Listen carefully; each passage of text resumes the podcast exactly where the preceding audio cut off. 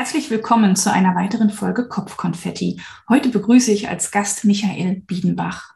Michael studierte Wirtschaftswissenschaften und stieg als Personalvermittler bei einem börsennotierten Personaldienstleister ein. Und dort war er fünf Jahre lang die Nummer eins von 120 Verkäufern und machte Millionenumsätze. Doch der Erfolg hatte seine Schattenseiten. Durch die Persönlichkeitsentwicklung und eine Coaching-Ausbildung fand er seinen persönlichen Erfolg mit Herz. Diese Methode gibt er nun an seine Kunden weiter. Und heute spreche ich mit ihm über den Atlas der Entscheider. Und da freue ich mich sehr drauf.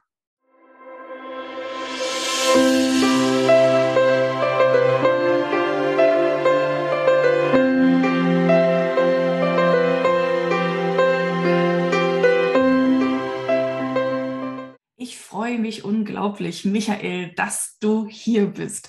Und bevor wir jetzt gleich zum Thema Entscheidungen kommen und über Entscheidungen sprechen, ähm, ja, erstmal ein herzliches Hallo, schön, dass du da bist. Ja, danke für die Einladung, liebe Sandra. Sehr, sehr gerne. Und ich freue mich unglaublich, gleich auch deine Geschichte ein bisschen zu hören und sie mit der Welt da draußen zu teilen. Und ähm, ja, vielleicht möchtest du kurz noch so ein, zwei Sätze sagen, die ich vielleicht in der Anmoderation nicht erwähnen konnte, weil ich ja nicht in deinem Köpfchen stecke, aber wo du sagst, so das möchtest du von Herzen schon nochmal zu dir sagen.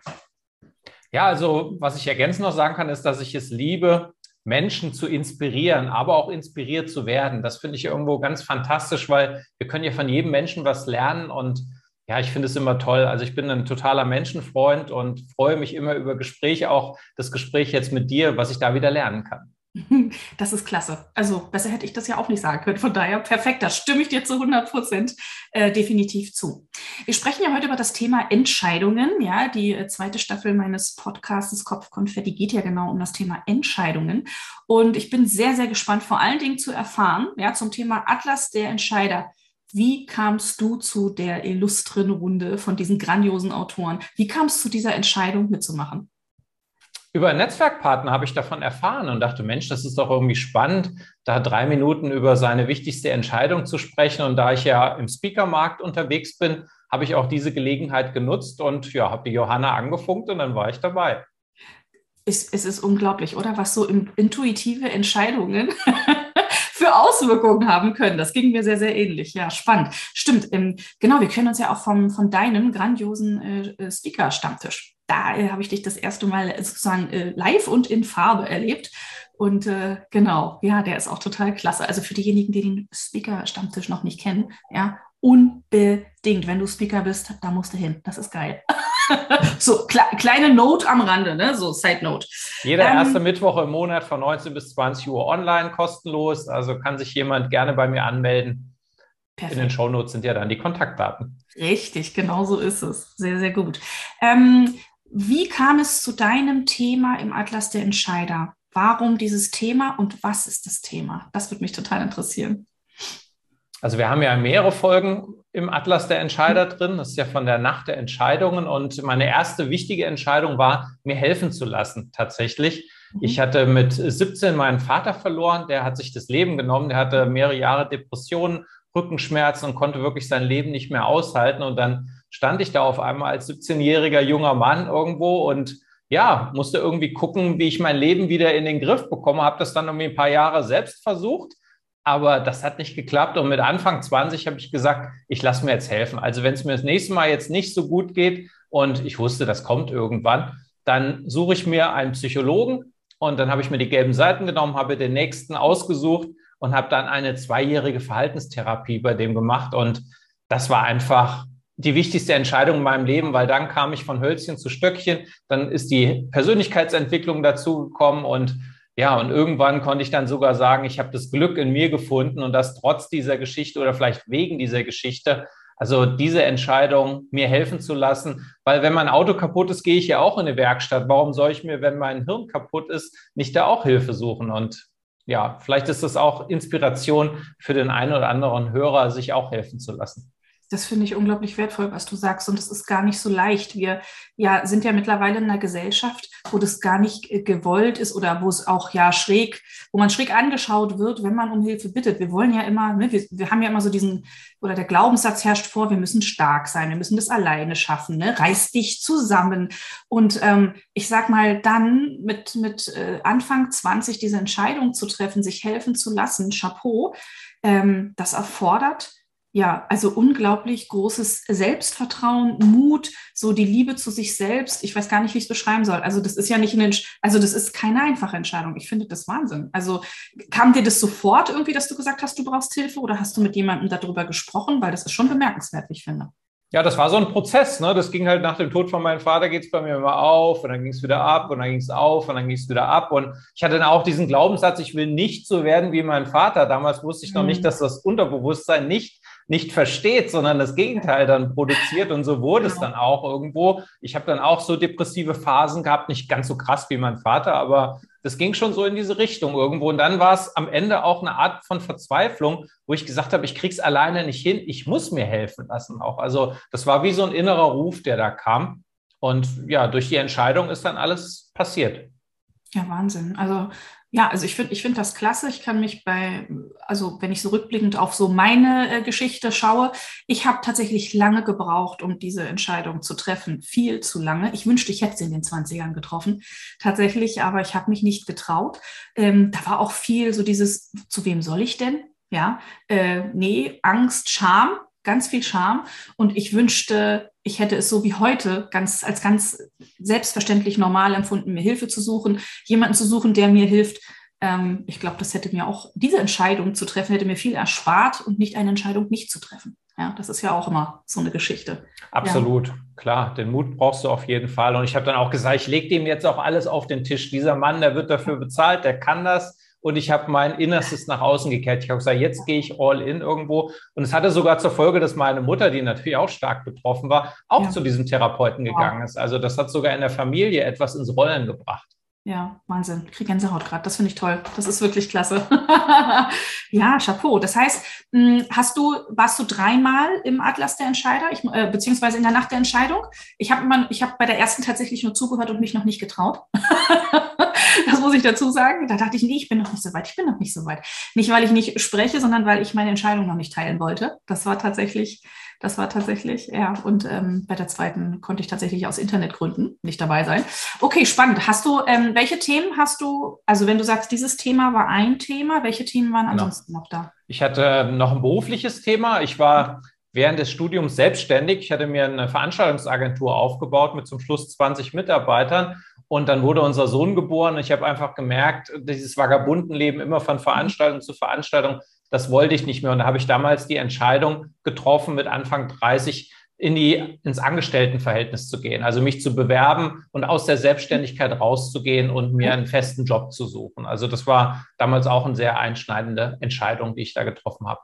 Auf jeden Fall, ja Wahnsinn. Also umgekehrt hört man oft, ne? aber dann den Schritt wieder in Anführungsstrichen zurückzugehen, ist sicherlich auch ähm, für, für jemanden, ich, ich schätze dich jetzt auch so als Freigeist ein, ist das sicherlich auch nicht einfach. Ja, wie lange warst ja. du dann angestellt, wenn ich fragen darf? Sieben Jahre war ich dann angestellt. Okay. Ja, also ich bin jetzt schon, wie lange? Zehn Jahre. Ich bin 20 Jahre selbstständig in meinem Leben, aber so zehn Jahre war ich auch angestellt. Also wenn im Angestelltenverhältnis die Freiheit möglich ist, und die hatte ja. ich damals, dann Voll. geht es auch. Es hat eher mit den Rahmenbedingungen zu tun irgendwo. Aber es gibt natürlich auch Angestelltenverhältnisse, wo ich die Freiheit nicht ausleben könnte. Das wäre dann nichts für mich, da hast du recht. Ja, das stimmt. Ja, das ist toll. Wenn, wenn die Möglichkeit da ist, ähm, seine Persönlichkeit äh, und auch ja, den, den Raum zu haben, sich zu entfalten, dann ist es klasse. Also dann ist es, sind es auch einfach nur tolle Arbeitgeber. Ja, also Glückwunsch, dass du äh, dieses Glück hattest. das ist total grandios. Mm, okay, und das dritte Thema, was du dann hattest, also war das auch ein berufliches oder?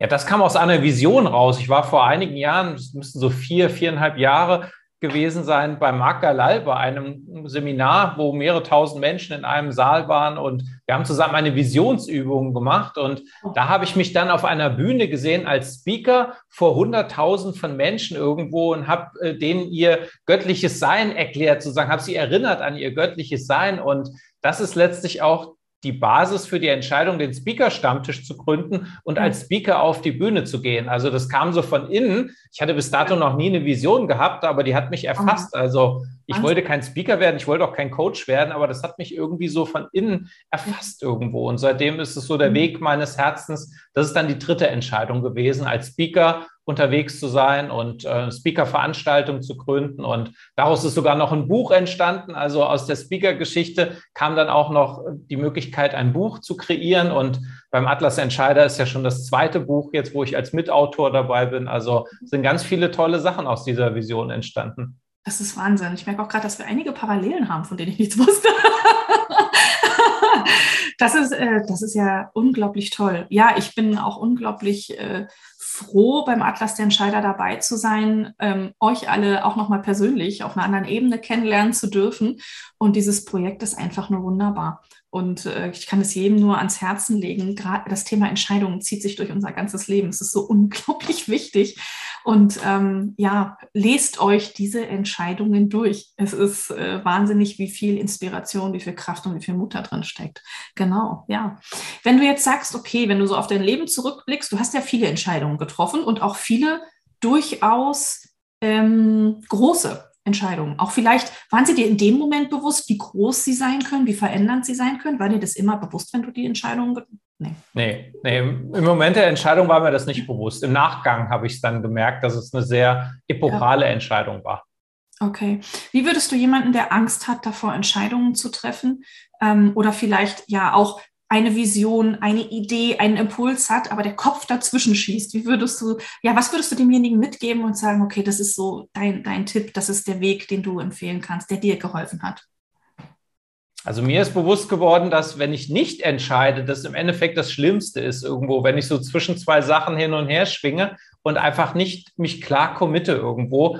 Ähm, damit vermeide ich zwar die Angst, mich zu entscheiden, aber ich komme nicht voran irgendwo. Und mhm. also ich mache es heute einfach. Ich entscheide dann und dann gucke ich, wohin es mich führt. Und ich gucke auch nicht mehr zurück. Ich überlege dann auch nicht mehr, wie wäre es denn gewesen, wenn ich den anderen Weg gegangen wäre, weil die Welt hat sich ja seitdem schon wieder komplett verändert. Mhm. Also das hat mir sowas gebracht. Also das Schlimmste ist, nicht zu entscheiden. Mhm. Das äh, definitiv kann ich unterschreiben, weil wenn du nicht entscheidest, wird trotzdem entschieden, nur für dich. Und das ist ja noch, noch schlimmer als alles. Es ist schlimmer, als eine Fehlentscheidung zu treffen. Richtig, richtig. Ähm, hast du auch Entscheidungen getroffen, wo du im Nachhinein sagen würdest, uh, da hätte ich vielleicht eine andere Entscheidung treffen sollen? Weil ich ja nicht zurückblicke, ist es bei mir nicht der Fall. Also, also ich wüsste, Aber, ich könnte jetzt nicht ein paar Sachen aufzählen, wo ich ja. sage, ach, das hätte ich mal anders entscheiden sollen. Also, weil es hat mich ja zu dem gemacht, der ich heute bin. Und ja. ich gucke einfach nicht mehr zurück dann. Also ich gucke noch nicht mal, wenn ich mein Handy gekauft habe, ob das andere jetzt günstiger wäre oder ob meins mhm. jetzt günstiger wäre. Entschieden ist entschieden, ist vorbei. Das finde ich klasse. Warst du schon immer so? Also hast du schon immer nach diesem Motto gelebt, entschieden ist entschieden oder hat sich das entwickelt? Ja, ich kann mich jetzt nicht erinnern, selbst wenn ich in die Kindheit reingehe, dass ich es mal anders gemacht hätte. Also ja, ich habe es immer so gemacht. Das ist klasse. Oh, ich wünschte, das könnte man irgendwo lernen. Denk nicht mehr darüber nach, entschieden ist entschieden. Das, äh, ich glaube, das äh, wäre äh, Gold wert. Da, glaube ich, würden die Leute Schlange bei dir stehen. Das ist ein Geschenk, das ist klasse.